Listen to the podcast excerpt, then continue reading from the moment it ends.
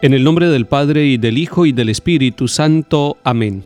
Con entrega, Señor, a ti venimos. Escuchar tu palabra deseamos. Que el Espíritu ponga en nuestros labios la alabanza al Padre de los cielos. Se convierte en nosotros la palabra en la luz que a los hombres ilumina, en la fuente que salta hasta la vida, en el pan que repara nuestras fuerzas, en el himno de amor y de alabanza que se canta en el cielo eternamente, y en la carne de Cristo se hizo canto de la tierra y del cielo juntamente. Gloria a ti, Padre nuestro, y a tu Hijo, el Señor Jesucristo, nuestro hermano, y al Espíritu Santo que en nosotros glorifica tu nombre por los siglos. Amén. Lectura del libro de los Hechos de los Apóstoles capítulo 4.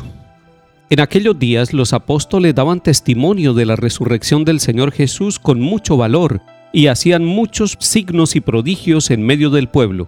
Los condujeron a presencia del Sanedrín y el sumo sacerdote los interrogó. ¿No les habíamos prohibido formalmente enseñar en nombre de ese? En cambio, han llenado Jerusalén con su enseñanza y quieren hacernos responsables de la sangre de ese hombre. Pedro y los apóstoles replicaron, hay que obedecer a Dios antes que a los hombres. El Dios de nuestros padres resucitó a Jesús a quien ustedes mataron colgándolo de un madero. La diestra de Dios lo exaltó haciéndolo jefe y salvador para otorgarle a Israel la conversión con el perdón de los pecados. Testigos de esto somos nosotros y el Espíritu Santo que Dios da a los que le obedecen. Esta respuesta los exasperó y decidieron acabar con ellos. Más tarde el rey Herodes hizo pasar a cuchillo a Santiago, hermano de Juan. Palabra de Dios. Te alabamos, Señor.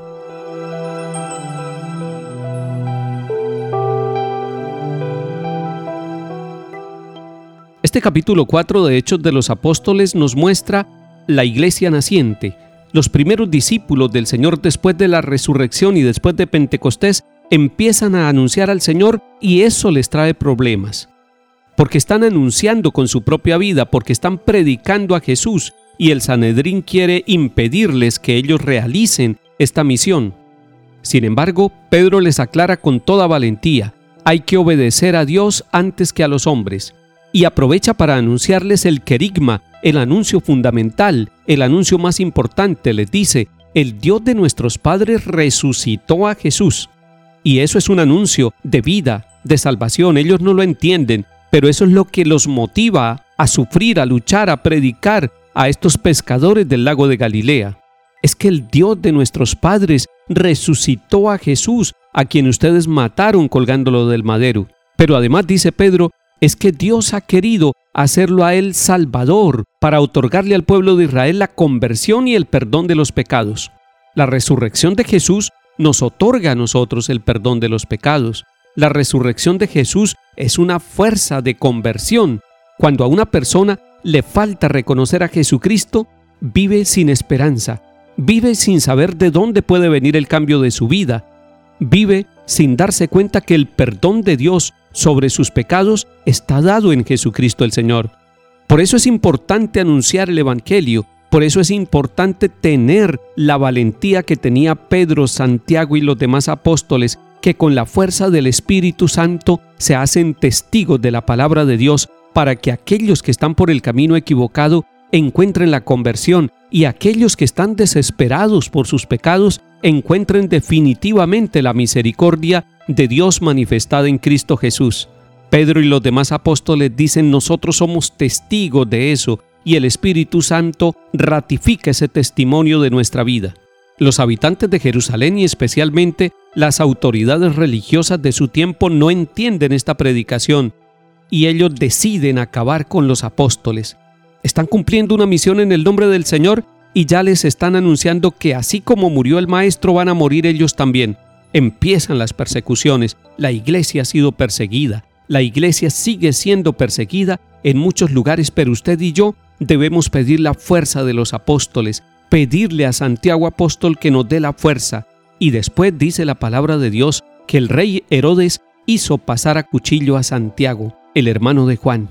Así murió, así dio testimonio con su propia sangre que la sangre de los mártires, que la sangre de los apóstoles nos dé a nosotros valentía para luchar. Tal vez no lleguemos hasta el martirio de sangre, pero sí tenemos que ser fuertes y valientes para dar testimonio en nuestra vida del Evangelio de Jesús. Salmo 66 El Señor tenga piedad y nos bendiga, ilumine su rostro sobre nosotros, conozca la tierra tus caminos, todos los pueblos tu salvación. Que canten de alegría las naciones porque riges el mundo con justicia, riges los pueblos con rectitud y gobiernas las naciones de la tierra. La tierra ha dado su fruto, nos bendice el Señor nuestro Dios, que Dios nos bendiga, que le teman hasta los confines del orbe. Lectura del Santo Evangelio según San Mateo capítulo 20. En aquel tiempo se acercó a Jesús la madre de los Zebedeos con sus hijos y se postró para hacerle una petición. Él le preguntó, ¿qué deseas? Ella contestó, ordena que estos dos hijos míos se sienten en tu reino, uno a tu derecha y el otro a tu izquierda. Pero Jesús replicó, no saben lo que piden, ¿son capaces de beber el cáliz que yo he de beber? Contestaron, lo somos. Él les dijo, mi cáliz lo beberán, pero el puesto a mi derecha o a mi izquierda no me toca a mí concederlo, es para aquellos para quienes lo tiene reservado mi Padre. Los otros diez que lo habían oído se indignaron contra los dos hermanos. Pero Jesús, reuniéndolos, les dijo, Sepan que los jefes de los pueblos los tiranizan y que los grandes los oprimen. No será así entre ustedes. El que quiera ser grande entre ustedes, que sea su servidor, y el que quiera ser primero entre ustedes, que sea su esclavo. Igual que el Hijo del Hombre no ha venido para que le sirvan, sino para servir y dar su vida en rescate por muchos. Palabra del Señor. Gloria a ti, Señor Jesús.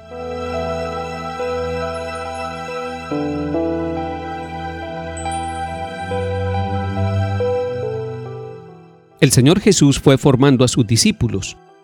Él conocía sus fortalezas y sus debilidades, así como conoce las virtudes y los defectos de cada uno de nosotros. Cuando la madre de los Zebedeos, es decir, la madre de Santiago y de Juan, se acerca para pedir que sus hijos ocupen los primeros lugares en el reino de Jesús, no sabe lo que está pidiendo. Ellos tampoco saben lo que están anhelando en ese momento.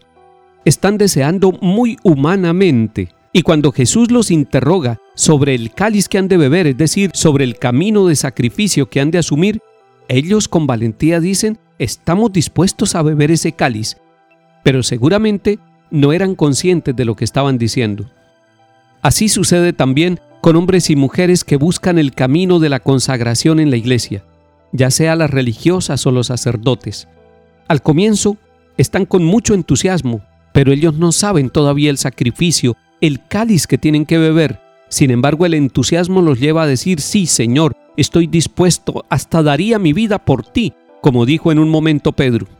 Los diez discípulos que estaban escuchando la petición de la madre de los Zebedeos se indignaron. Esa indignación de ellos significa que todavía son muy humanos, demasiado humanos posiblemente, que están pensando con categorías sociales y humanas, que no están pensando en entregarse, sino en ocupar los primeros puestos y por eso el Señor aprovecha para educarlos, para formarlos. Y les dice que es distinto el camino que Él les propone al que el mundo está viviendo. En el mundo nosotros encontramos que muchos quieren los primeros lugares pero sin servir, ojalá con camino fácil. El Señor Jesús está diciendo, el que quiera ser grande entre ustedes, que sea su servidor. Y de hecho el Señor Jesús es servidor de toda la humanidad y el mayor de los servicios es entregar la vida por nuestra salvación. Jesús le dice a sus discípulos, el que quiera ser el primero entre ustedes, que sea su esclavo, es decir, que sea su servidor, así como Él, que no ha venido para que le sirvan, sino para servir.